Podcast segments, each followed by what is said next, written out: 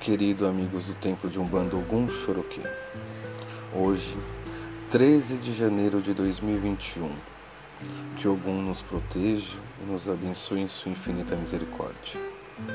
Reflexão: Como um indivíduo, necessitando de trabalho, consegue um campo ou uma roça para carpir?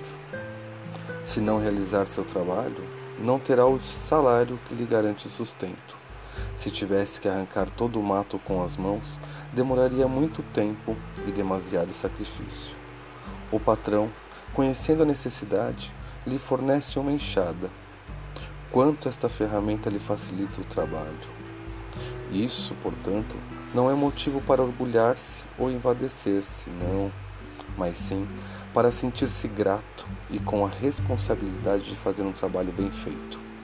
Para tanto, tem que cuidar da ferramenta, e assim também é vossa mediunidade, seja ela de prova ou de tarefa, é um compromisso assumido para ser cumprido na vida atual.